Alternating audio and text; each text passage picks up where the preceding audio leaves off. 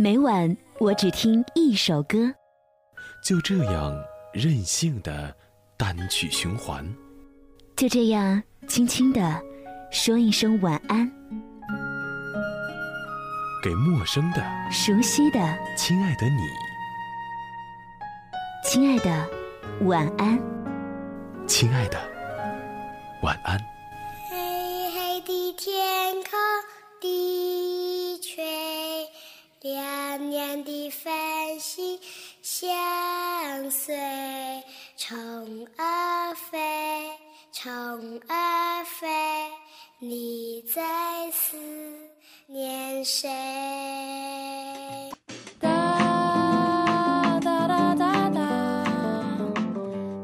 常和闺蜜们感叹，女人的二十五岁到二十八岁最不经用，就好像是一朵花。努力积攒着养分，发芽长叶，好不容易熬到花开，还没好看几日，又要马不停蹄的忙着凋谢了。二十八岁是女人的一个坎儿，其艰难程度甚至要远胜于传说当中分水岭的三十岁，因为二十八岁的女人心中还有一份挣扎，一份在三十岁之前将自己嫁掉的挣扎。而真的三十了，反倒生出一种死活也已经晚了的认命感。这是我看到的一段文字。虽然离三十还有好几年，却似乎已经走上了被催婚的道路。身边单身的闺蜜也大多如此，却也感慨生活已经如此艰难了，为什么连爱情还要被催促呢？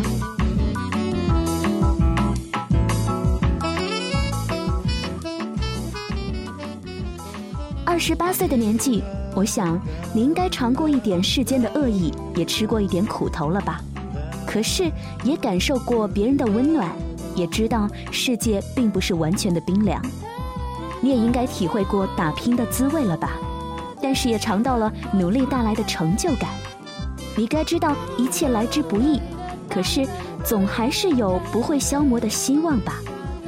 你没有感受到穿越过这一切的自己越来越丰富的喜悦，比起二十岁出头的时候好了很多吗？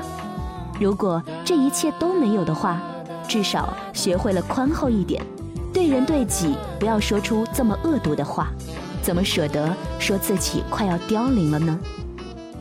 这个世界上有二十岁就死去的女人，也有年过百岁依然生机勃勃的女人。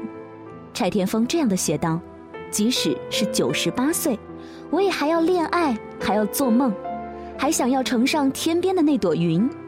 他九十二岁开始写诗，一直到一百多岁去世，还出版了诗集。请不要灰心啊，去鼓励年轻的人们。这样的女人很多很多的。如果二十八岁就凋谢，三十岁就认命，那么今后的漫漫人生到底要怎么过呢？生活危机四伏，还有很多你不知道的坎儿呢。